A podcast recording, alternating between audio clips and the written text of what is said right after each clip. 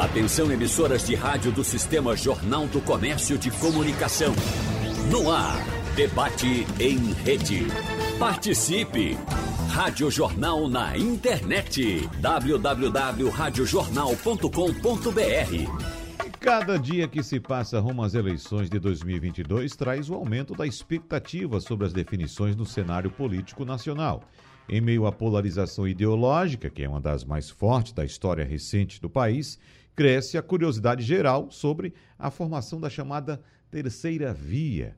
Uma das principais movimentações nesse sentido foi interrompida ontem por causa de uma suposta falha técnica no processo de votação das prévias para definir o candidato do PSDB à presidência da República.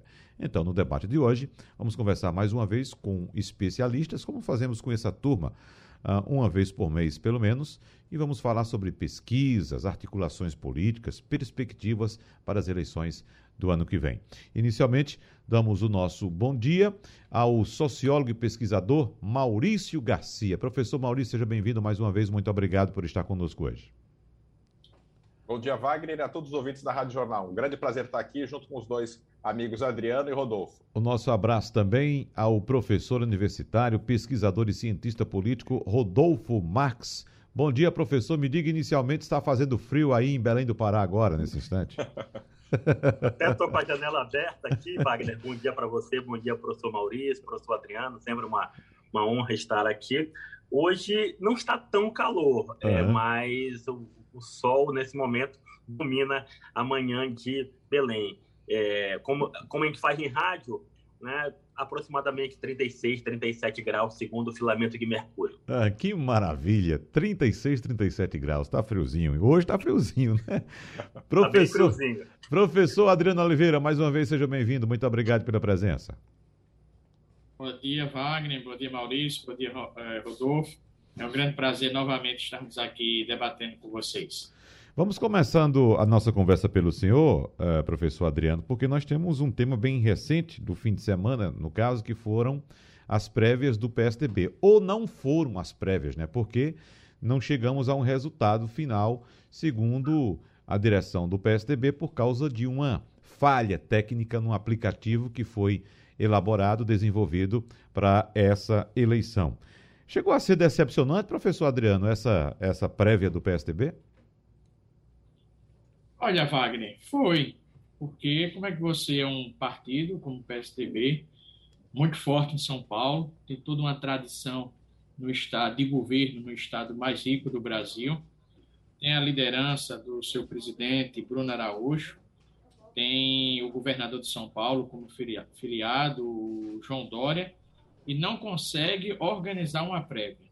Porque você sabe que se nós quisermos fazer alguma prévia entre nós aqui, por exemplo, qual debate deve ser repetido no final do ano, várias empresas devem ter aí aplicativos que podem disponibilizar gratuitamente ou podem vender esses aplicativos. Então, como é que o PSDB, que deseja voltar à presidência da República, partido que teve grandes lideranças nacionais como Fernando Henrique Cardoso, que tem o José Serra, o Geraldo Alckmin, não consegue organizar uma prévia e essa prévia é suspensa. Consequentemente, nós não sabemos quando essa prévia ocorrerá. Então, mostra um profunda, uma profunda desorganização. E mais do que isso, a minha análise política, Wagner, é de que o PSDB, com o fato de ontem, consolida algo, três pontos fundamentais que eu já tenho observado. O primeiro deles é que é um partido sem liderança política e sem liderança popular. Então, Fernando Henrique conseguiu, quando presidente do Brasil, ser uma grande liderança política e popular. O José Serra foi uma liderança política no partido. O Geraldo Alckmin foi uma liderança política e popular e ainda é no estado de São Paulo. E hoje há uma ausência dessas lideranças no PSDB, em todos os cantos do Brasil. Em segundo lugar, observamos muito claramente que o PSDB está com sua força restrita ao Estado de São Paulo. Nós não sabemos quem é o PSDB no Pará, nós não sabemos quem é o PSDB em Pernambuco, nós não sabemos quem é o PSDB na Bahia, nós não sabemos quem é o PSDB no Rio de Janeiro, em Minas Gerais. Quem é o PSDB?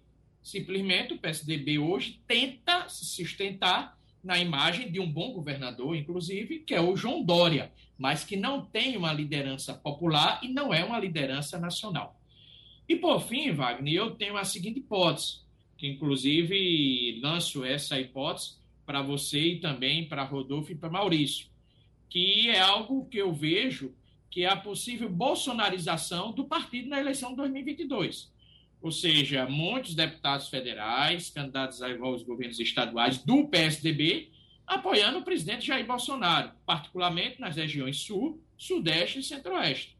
Basta o presidente Bolsonaro consolidar sua polarização com o PT e basta apenas o presidente Bolsonaro recuperar sua popularidade, recuperar em parte, né? não tão ampla, mas recuperar, e, consequentemente, isso possibilitar a bolsonarização do partido. Ou seja, o PSDB deixa de ser identificado com os grandes expoentes da democracia, com as grandes lideranças do, da política brasileira, como José Serra, Geraldo Alckmin e o grande Fernando Henrique Cardoso, para ser identificado com o presidente da República, Jair Bolsonaro.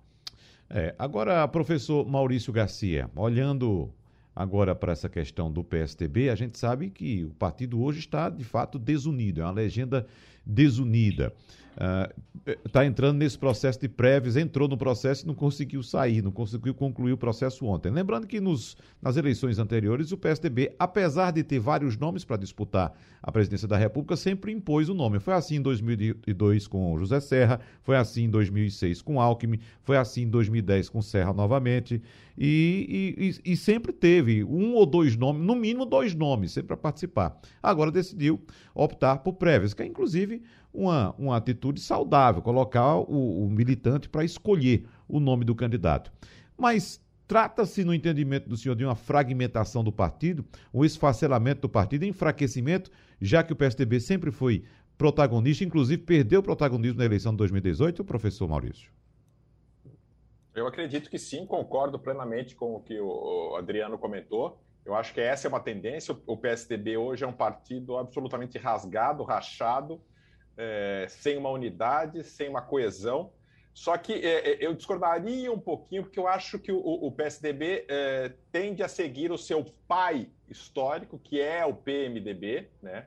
Então, o PSDB deve passar por um purgatório, assim como passou o PMDB e ainda passa, que é essa pulverização, essa fragmentação do PMDB entre PMDBs, entre caciques, entre dezenas de caciques regionais que mandam no partido. Então, o PSDB tende a ter esse racha grande agora, e, mas eu não vejo o, o, PSDB unido nem para apoiar alguém, outro que não seja. Acho que boa parte do PSDB, isso foi demonstrado ontem mesmo, durante o processo de convenção, antes de dar essa, essa confusão toda, alguns deputados, você foi a deputada do Acre, que já tinha declarado, gritou o nome do Bolsonaro publicamente, dizendo que ela era Bolsonaro, que ela mal sabia o que ela estava fazendo ali, disputando entre esses três pré-candidatos do, do, do PSDB.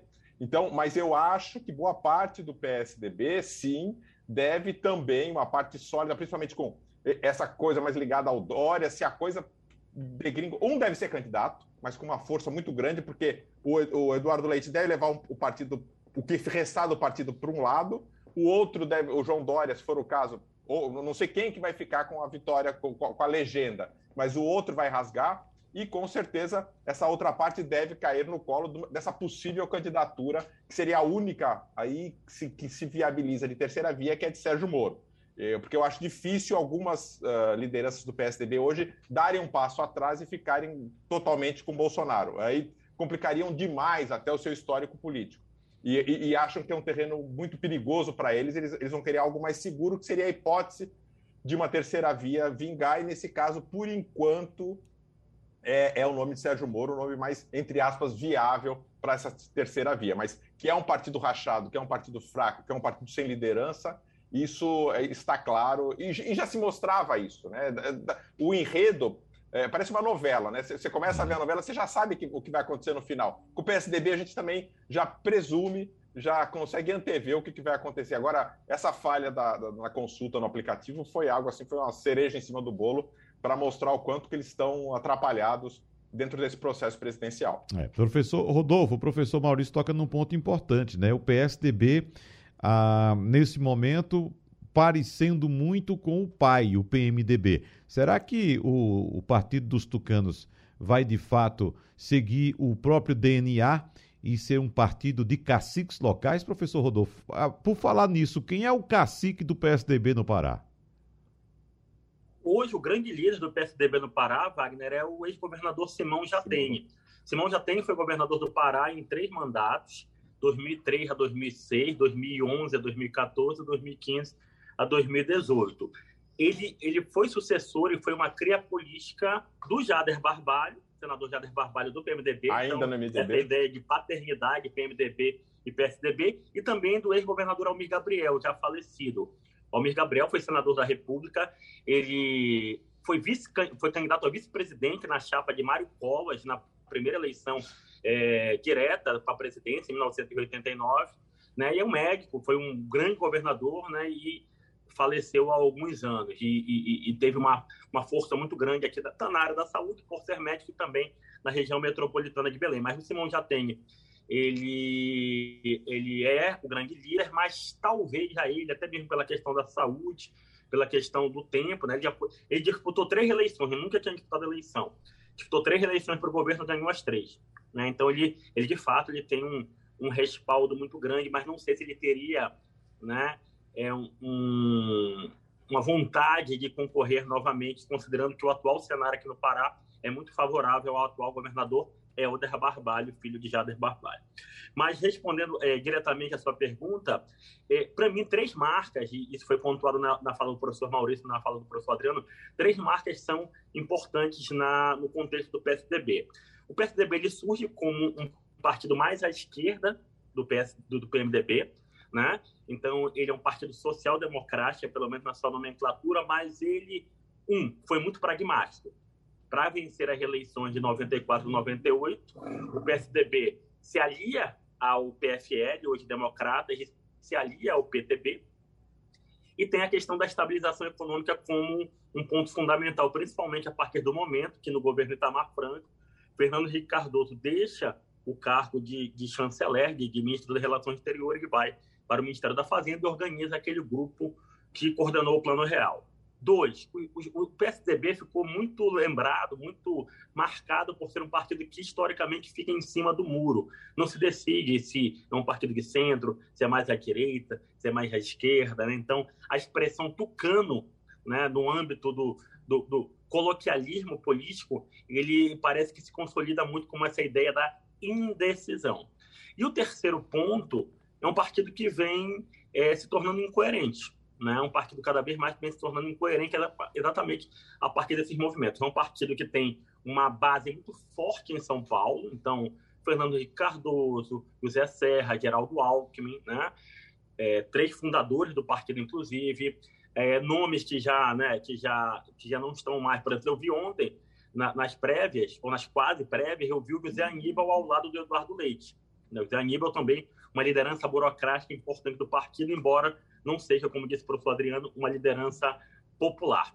E aí, dentro desse, desse processo, o que é que a gente pode observar? O PSDB está naquela história, né?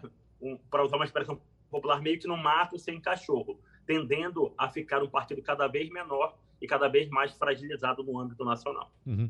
Agora, professor Adriano, vamos abrir um capítulo especial aqui. Eu digo professor Adriano, mas chamo também o professor Maurício, o professor Rodolfo. Abrir um capítulo aqui, um parêntese pelo menos, a um nome importante do PSDB, que esse é um nome que tem portas abertas em vários outros partidos e pode, inclusive, disputar vários postos nessa eleição. De senador a governador de São Paulo, vice-presidente da República ou até mesmo presidente da República. Estou falando de Geraldo Alckmin, né?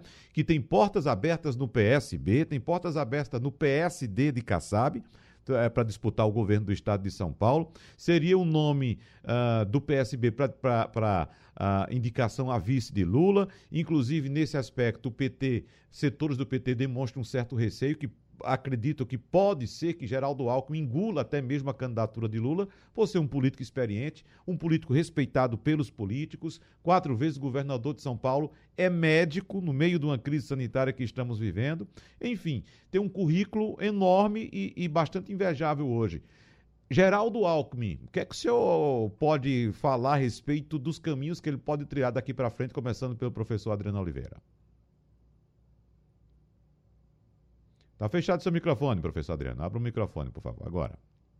Olha, Wagner, foi para mim muito estranho o PSDB ter abandonado o governador Geraldo Alckmin, pela sua qualidade, por toda a sua experiência, por toda a sua honradez e por todo o governo que ele fez no estado de São Paulo.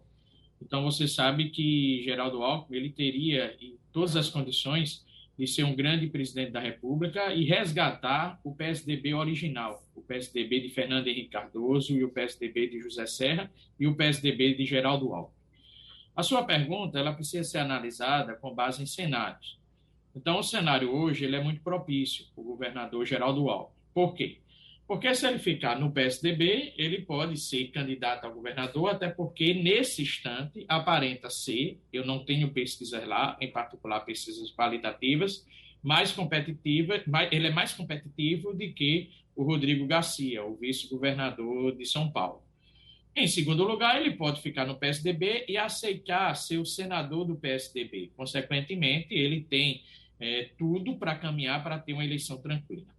O segundo cenário é ir para o PSD. No PSDB, ele teria condições de ser candidato ao governo de São Paulo, a depender do posicionamento do PSDB no âmbito eh, estadual e também no âmbito nacional, vide a aliança com o PT ou não, com o presidente Lula. Como no PSD, o Geraldo Alckmin também continua em condições de ser vice eh, do ex-presidente Lula, do candidato PT. Indo para o PSB, você consolida aliança com o PSB no âmbito nacional e, consequentemente, você vai para a candidatura Lula e criando uma chapa com um potencial muito forte, inclusive do Lula ter um melhor desempenho. Opa, teve uma, uma interrupção do professor Adriano Oliveira. Então vamos com o professor Maurício Garcia, enquanto o professor Adriano recupera a conexão. Professor Maurício. Claro. É, é, é, eu vejo a, a situação de, de, Geraldo Alckmin em São Paulo, até porque conheço bem, acompanho bem as coisas de São Paulo, sou de São Paulo e, e tenho esse acompanhamento. O problema de Geraldo Alckmin em São Paulo é que o, o PSDB de São Paulo é de João Dória. É, e João Dória tem diferenças, apesar de ter sido Geraldo Alckmin quem lançou e quem bancou a candidatura de João Dória a prefeito ainda de São Paulo lá atrás, em 2016, uma briga histórica, ele impôs para que eh, João Dória fosse o candidato é, e ele acabou, entre aspas, traindo Geraldo Alckmin. Então, e há uma rusga muito grande. Então, acho pouquíssimo provável, nada é impossível em política, claro, mas acho pouquíssimo provável que ele fique no PSDB e que ele saia a qualquer cargo, principalmente um cargo executivo. Até porque o próprio é, João Dória já manifestou e tem falado e tem movimentado e tem feito tudo para que Rodrigo Garcia. Já, Rodrigo Garcia até saiu do, do seu partido, que ele era do Democratas, ele migrou para outro partido, justamente para ser candidato, para ser o candidato de João Dória na sucessão em São Paulo. Então, esse espaço já está ocupado e Dória, com a força que tem dentro do PSDB de São Paulo, ele vai emplacar e vai forçar para que seja ele o candidato, Rodrigo Garcia. Então, assim, para é, é, Geraldo Alckmin, sem espaço, ele deve ou sair para o PSD, que eu acho que é a postura mais viável, eu não vejo indo para o PSB. Quem está tentando puxá-lo para o PSB é Márcio França, que é que foi tesoureiro do PSB, que tem uma liderança do PSB, mas é um PSB muito diferente do PSB que a gente conhece aqui em Pernambuco, liderado pela família dos Campos. É, é, um, é uma dissidência, tudo do mesmo partido, mas é um grupo diferente, que pensa diferente, tem uma cabeça diferente. Então, a tendência é que Geraldo Alckmin vá, de fato, para o PSD, o partido do Kassab, e que ali sim possa sair candidato ou a governador de São Paulo, onde ele tem muita chance, de fato, ou vice de Lula ou alguma outra situação. Uhum. Mas dentro do PSDB acho muito pouco provável. Ele tinha deixado claro que ele estava esperando só as prévias passarem para que ele pudesse sair do PSDB. As perspectivas para Geraldo Alckmin agora na visão do professor Rodolfo Marques. Por favor, professor Rodolfo. Eu penso é, que ele quer muito voltar a ser governador de São Paulo.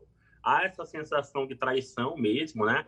Ah, o Geraldo Alckmin é um dos fundadores do PSDB, paulista do PSDB nacional, ele até né, já exibiu a, ficha dele de filiação aí nesse contexto, mas é, é, essa sensação de traição, na verdade, o, o, PSDB paulista ele foi meio que tomado pelo, pelo João Dória. É claro, o João Dória conseguiu agora um, um protagonismo no contexto da vacina, mas ele não conseguiu um dimensionamento nacional que seria é importante para ele se lançar à presidência da República. Né? O João Dória tem uma, uma carreira político-eleitoral é, meteórica, né? ele vem do meio empresarial e conseguiu duas vitórias é, bem importantes, inclusive, professor Maurício, né, em 2018, ele concorre no segundo turno contra o Márcio França, o Márcio França que havia sido vice-governador é, do, do Geraldo que era Alckmin, governador, né?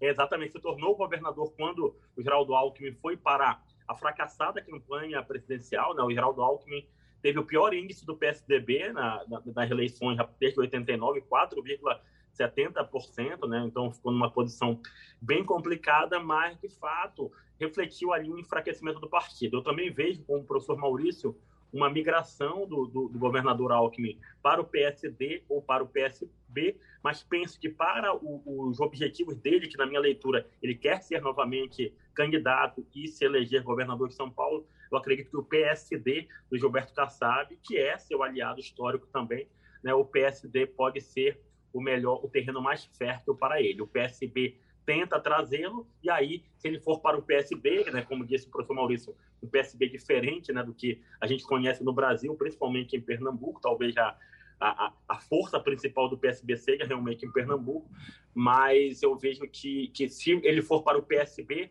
ele talvez entre num outro projeto, inclusive numa possível candidatura vice-presidencial, mas eu acredito mais nele no PSD e concorrendo ao governo de São Paulo. Professor Adriano Oliveira, Wagner, agora para concluir seu raciocínio. É concluindo meu pensamento, então o Geraldo Alckmin, ele tanto vai ter oportunidade no PSDB, tanto ele vai ter oportunidade no PSB como no PSD.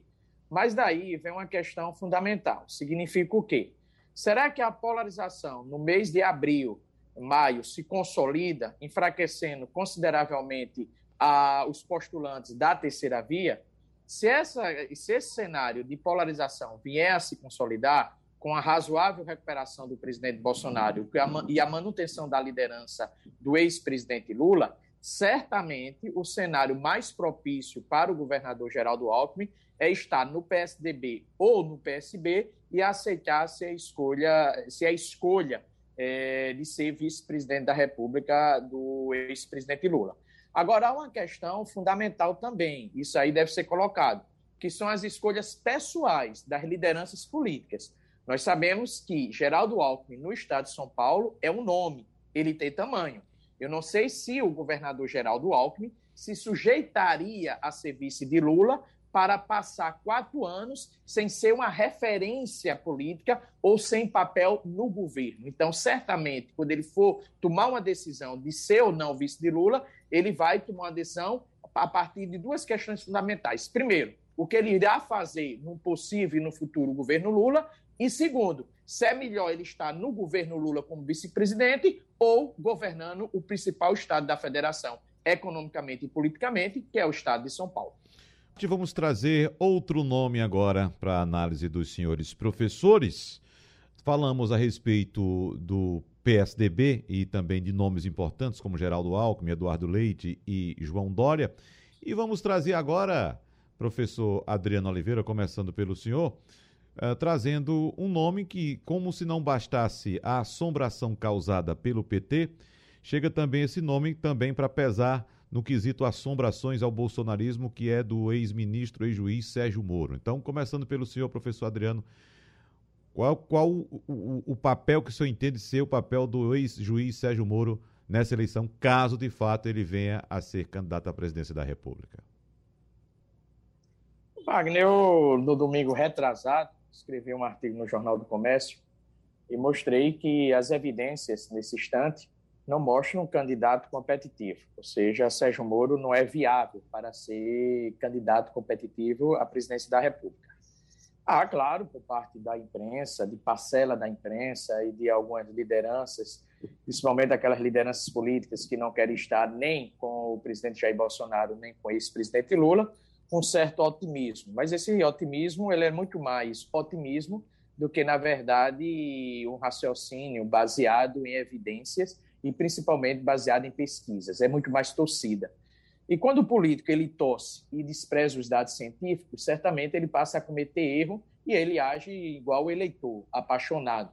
E, geralmente, quando nós agimos apaixonados, as decisões não são as mais coerentes, as mais acertadas. O ano de 2018 era o ano ideal para Sérgio Moro. Por quê? Porque nós tínhamos o tema da corrupção muito forte, muito presente é, na sociedade. As pesquisas de opinião traziam, desde 2015, a presença da corrupção como, tem, como principal problema do país.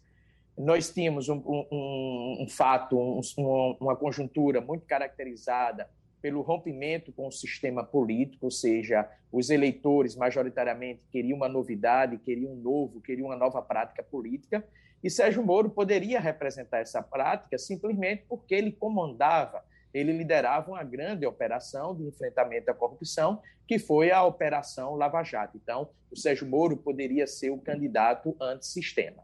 Vejo que, nesse instante, na conjuntura para 2022, a conjuntura de 2018 não vai estar presente. Qual é a conjuntura de 2022? Como que será?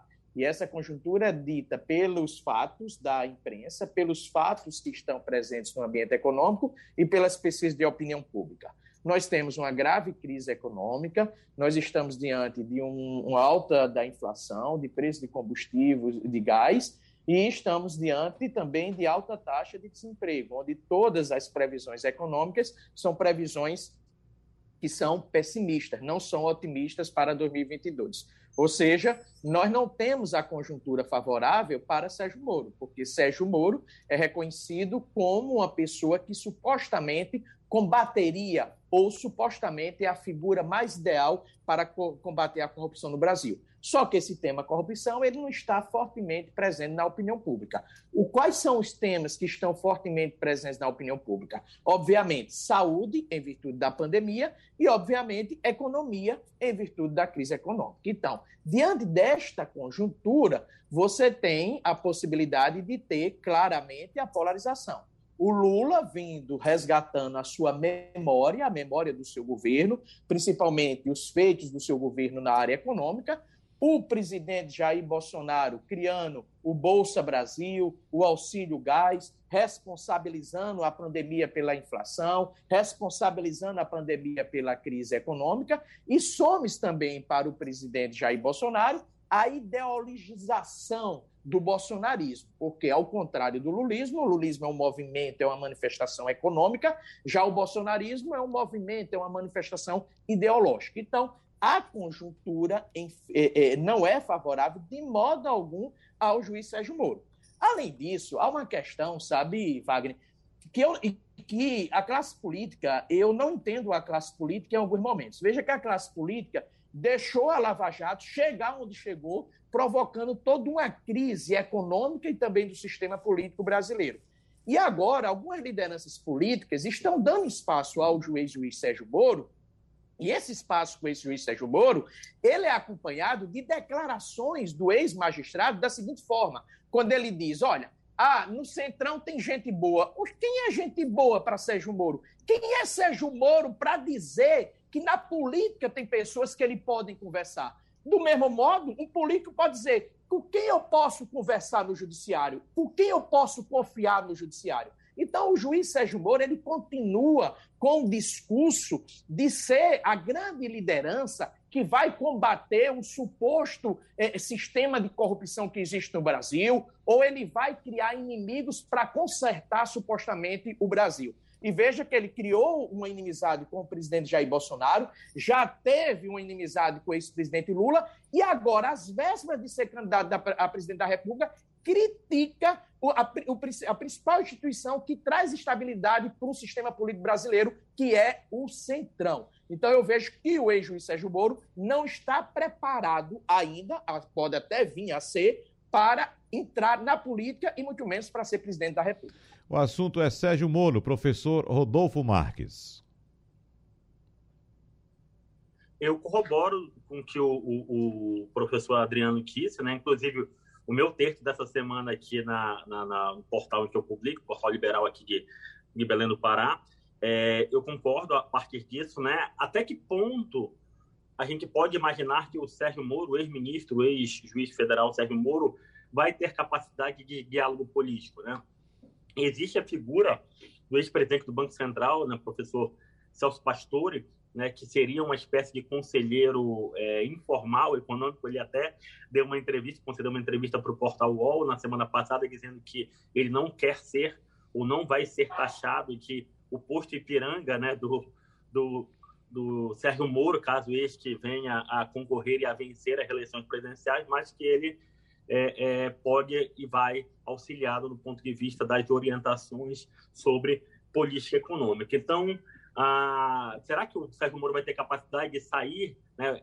É, é, muito se fala em monotema ou em duas pautas. Basicamente, o Sérgio Moro fala sobre combate à corrupção, né? e na obra do professor Adriano a gente tem uma discussão bem interessante sobre isso, né? sobre o lava-jatismo e bolsonarismo, né? no contexto ideológico e também na questão das narrativas, e a questão da prisão em segunda instância, né? que ficou evidenciada tanto no pleito de 2018, com a prisão do ex-presidente Lula, e mais recentemente né, com é, primeiro, né, com a, a, soltura do Lula em 2020, com a elegibilidade do Lula em 2021 e, posteriormente, com a confirmação da parcialidade do próprio Sérgio Moro nos processos da Lava Jato que envolviam o ex-presidente Lula. Então, eu não vejo realmente no, no ex-ministro, no ex-juiz Sérgio Moro, uma capacidade de articulação política que o faça. Um, ter uma base parlamentar e dois, ter uma base popular.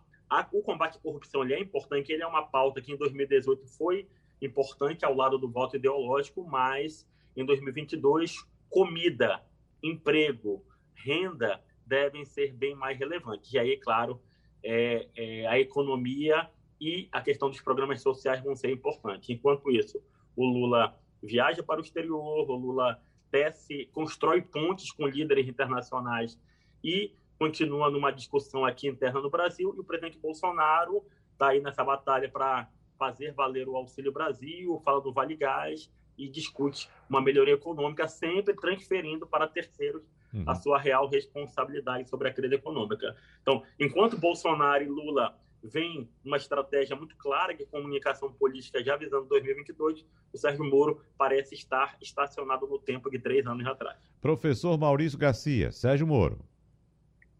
É, Sérgio Moro, como, como foi dito tanto por, por, Rodolfo quanto por Adriano, é uma figura que desperta mais desconfianças do que certezas. Né? É, é, ele, ele, e fora a sua fragilidade em termos de comunicação, né? no evento da, do lançamento da sua ida para o Podemos, ele foi de fato, ele estava 200% melhor do que ele estava, mas ainda estava muito ruim se comparado com qualquer outro candidato, fosse ele, principalmente, seus dois antagonistas, tanto Bolsonaro quanto Lula, cada um do seu jeito, dialoga de uma forma muito fácil, muito tranquila com a população de baixa renda. Eles falam muito bem, eles, eles falam para esse, esse interlocutor, para esse cidadão médio brasileiro, de médio para baixo. Então, o que o Sérgio Moro não faz. Sérgio Moro tem dificuldades, quanto mais até elevado o nível do, da pessoa com quem ele conversa, pior é o desempenho dele. Então, ele é uma pessoa de uma capacidade de interlocução, de, de, de, de conversa muito, muito baixa, muito pequena, né? E, e, isso complica não só numa coisa de uma, de uma interlocução, de uma fala pública, mas também de articulações, assim como o Adriano estava falando, ele não, ele, não, ele não tem nenhum, nenhum ranço, nenhum jeito. É igual você pegar um jogador de basquete com 2 metros e 15 de altura e botar num campo de futebol para jogar. Ou botar dentro de um carro de Fórmula 1 para ele correr. Ele não, ele não tem o jeito daquilo, não é a praia dele ele não tem, ele não leva jeito para aquele. Então vai ter muitas dificuldades e tende a ser, apesar do potencial de, de representar uma esperança a uma grande parcela da população brasileira que coloca nele uma responsabilidade. Como eu disse antes, ele, ele é hoje a bola da vez ali da terceira via, ainda mais depois do que o PSDB fez ontem. Ele, ele acaba sendo o último, acabou ficando a última bola de uma possível terceira via dentro desse jogo de xadrez.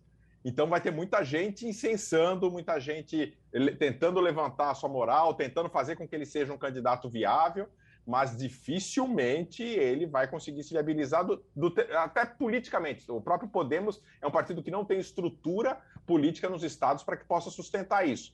Isso é fundamental? Pode ser, é fundamental sim, mas a eleição de Bolsonaro mostrou que não. Mas nós não estamos mais em 2018, nós estamos em 2022. A história para essa eleição, a estrutura, a narrativa é completamente outra. É, é natural, professor Adriano Oliveira, que o, o, o ex-juiz Sérgio Moro, caso venha a ser candidato, tire votos do presidente Jair Bolsonaro nessa corrida eleitoral. Agora, Na outra, na outra pista, uh, o ex-ministro Ciro Gomes pode também ser um empecilho à candidatura de Luiz Inácio Lula da Silva ou não? Como é que o senhor avalia uh, Ciro Gomes nesse momento? Olha, Wagner, é, trazendo primeiro a sua observação anterior, as pesquisas de modo algum mostram, repito, as pesquisas de modo algum mostram o juiz Sérgio Moro adentrando no eleitorado bolsonarista. Até porque, vamos partir do seguinte princípio: se a eleição fosse hoje, não teríamos dúvida de que Bolsonaro poderia atingir os 25% a 30% de intenções de voto e estar no segundo turno. As eleições ocorrem no próximo ano. Nós temos pró-Bolsonaro, pró-Bolsonaro, o discurso da pandemia, que ele certamente vai usar. Nós temos pró-Bolsonaro o Auxílio Brasil, nós temos pró-Bolsonaro o Auxílio Gás e nós temos pró-Bolsonaro a ideologização da disputa eleitoral contra o PT, que no caso seria o antipetismo. Pró-Lula, nós temos o antibolsonarismo, pró-Lula, nós temos a memória positiva do eleitor para com o ex-governo do Luiz Inácio Lula eh, eh, da Silva, e pró-Lula há uma questão também fundamental. Quando as pesquisas passarem a perguntar, olha, depois do PT, sua vida melhorou ou piorou? Certamente o PT vai explorar isso como estratégia. Então, o quadro hoje tem caminhado para uma polarização, e principalmente depois de ontem. O que ontem sinaliza, com as prévias do PSDB muito claramente, muito claramente, é a falência de uma possibilidade de uma terceira via. E o que é melhor para a terceira via? Eu novamente volto a frisar. O melhor para a terceira via é a queda da popularidade do presidente Bolsonaro para que esse candidato da terceira via possa superar o presidente Bolsonaro, não o Lula, mas possa superar o presidente Bolsonaro no primeiro turno e em condições de vencer a eleição no segundo turno contra o ex-presidente Lula. Portanto, não vejo, as pesquisas não mostram o eleitor bolsonarista arrependido votando em Bolsonaro, eh, votando em Sérgio Moro, até porque mesmo aquele eleitor de Bolsonaro e que não gosta do PT identificar que Bolsonaro é o único que mais uma vez tem chance de derrotar o PT, obviamente que esse eleitor vai votar em Bolsonaro não seria no Sérgio Moro. Então, para mim, seria um grande cisne negro se o, se o morismo, o suposto morismo, viesse crescer em cima da fragilidade do bolsonarismo. Para mim, seria uma grande surpresa.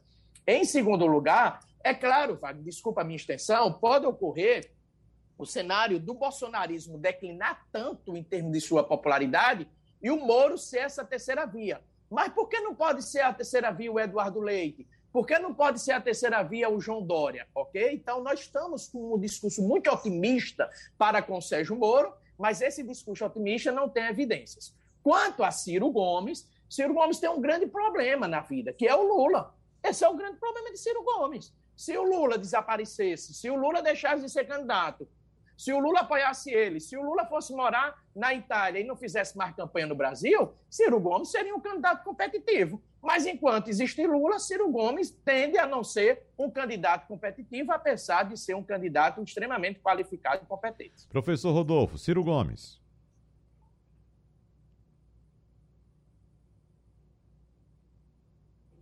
O Ciro Gomes, né, ex-governador, ex-governador do Ceará, ex-prefeito de Fortaleza, ex-ministro, inclusive, do governo Lula, ministro da Integração é, Nacional é, no, no primeiro governo Lula, Ciro Gomes, ele, ele, ele, no século XXI, ele se consolidou como um permanente candidato à presidência da República. Ele bate muito nas falas públicas dele, né, num contexto de um projeto de desenvolvimentismo a partir do Estado, mas também com algumas parcerias. Então, ele, ele, ele é muito eloquente em relação a isso. Mas também né, ele, ele tem essa dificuldade realmente de administrar não só né, essa, essa grande rejeição que tem contra si, mas a figura do presidente Lula. Ele não conseguiu polarizar com o presidente, com então candidato Jair Bolsonaro em 2018. O candidato que polarizou com Bolsonaro foi o candidato do Lula.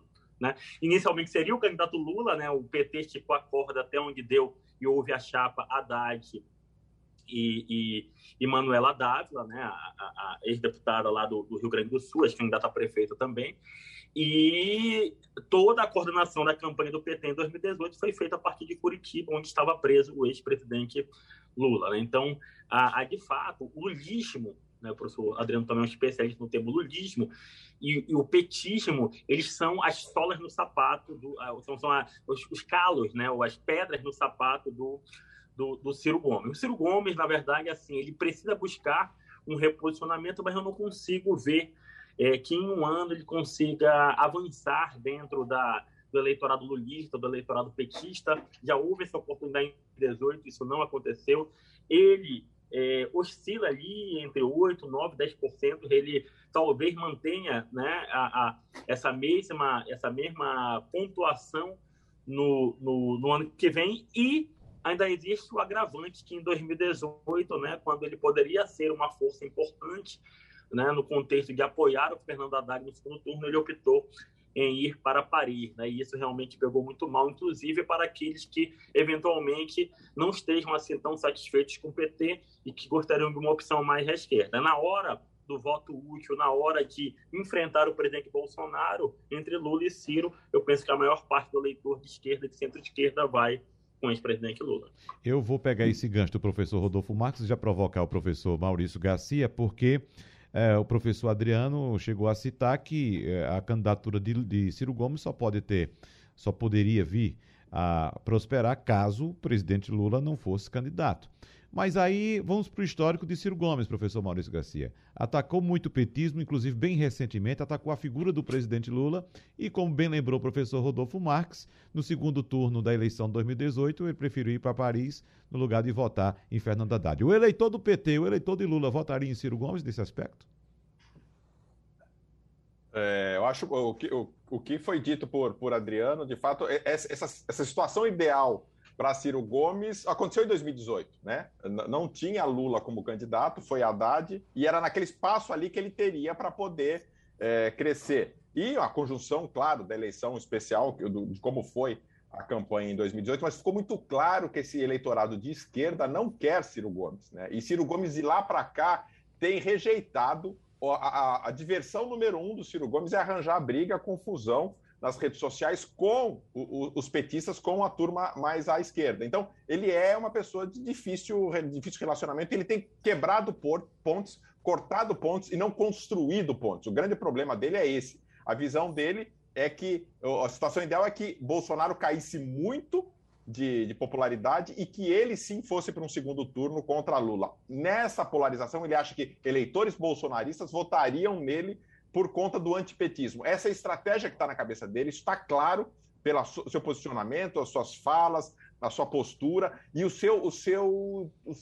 o seu diálogo. Ele só fala isso. Qualquer pessoa e, eh, entende, que conhece um pouquinho da mente humana, entende o quanto de ódio que ele tem contra Lula e contra o PT como um todo. Então, e ele só alimenta isso. Ele não, não, não há em nenhum momento da parte dele um recuo uma baixa de guarda para poder ter uma comunicação. Em casos extremos, ele fala que sim, mas ele vai até a página 3, ali ele já, já vira o jogo de novo. Então, é uma pessoa difícil, é uma pessoa com personalidade forte, é um, um, um homem público extremamente capacitado, inteligente, mas ele tem essa, essa sua postura é, de difícil interação com as pessoas e principalmente, e dentro da, o que a gente vê nas redes sociais, principalmente dentro da bolha esquerda, a cada dia ele tem menos probabilidade de ganhar, de ter voto da, da esquerda, até numa polarização com Bolsonaro, porque de fato, não que votariam no Bolsonaro, claro, mas de fato é, é uma situação, ele está levando ao extremo essa, essa briga, essa disputa com o eleitorado petista, com o eleitorado lulista. Citamos aqui nomes como Geraldo Alckmin, Eduardo Leite, João Dória, Ciro Gomes, Sérgio Moro e, claro, Lula e Bolsonaro. E eu queria saber agora dos professores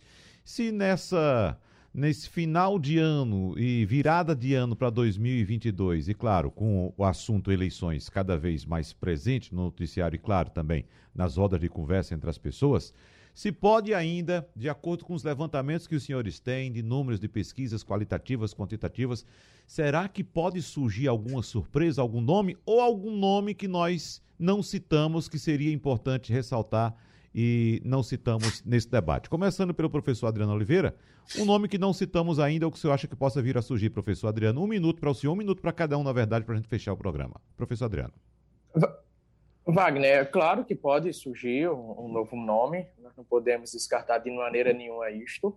Eu, novamente, eu insisto em trabalhar com cenários. O cenário mais provável hoje é da polarização. Nós temos também um cenário da possibilidade da queda mais forte do presidente Bolsonaro e uma vitória do ex-presidente Lula no primeiro turno ou neste mesmo cenário, um candidato da terceira via superar o presidente Bolsonaro e ir para o segundo turno contra o ex-presidente Lula.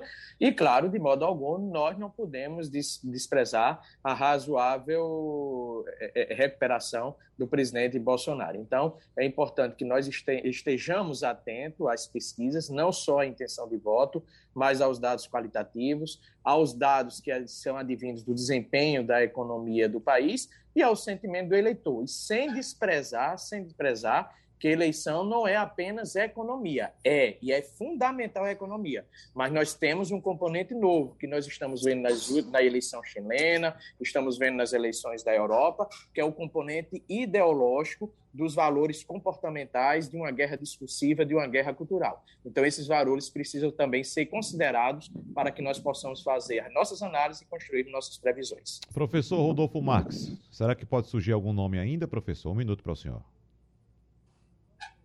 Eu acredito ser difícil, como disse o professor Adriano. Claro que no campo das probabilidades sempre vai existir a chance, mas eu considero bem difícil. Nós estamos há um ano das eleições, vejo uma situação muito consolidada do ex-presidente Lula como um candidato que tem chances de vencer no primeiro turno ou chegar ao segundo turno de uma maneira competitiva. Há esse componente ideológico e sobre isso o, o, presidente Bolsonaro vai bater muito na tecla, vai dizer que não teve responsabilidade pela pandemia, que a crise econômica é, tem outros responsáveis que não ele, que ele tentou é, fazer um enfrentamento, mas o Supremo Tribunal Federal e o Congresso Nacional, governadores e prefeitos não permitiram, então ele deve bater nessa narrativa e ele tem a força das redes sociais ao seu favor. Então acredito na polarização, Sérgio Moro é, vai avaliar o cenário, ele e a sua, sua equipe né, no Podemos vão, vão avaliar o cenário até ali o mês de março, o mês de abril, deveremos ter um, dois ou três candidatos dessa chamada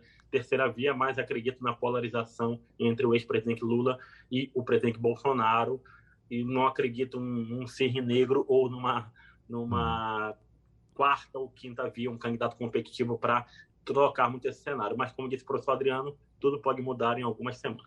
Professor Maurício Garcia, será que vai surgir algum nome ou faltou citar algum nome no encontro de hoje, nesse debate, professor Maurício? Um minuto para o senhor.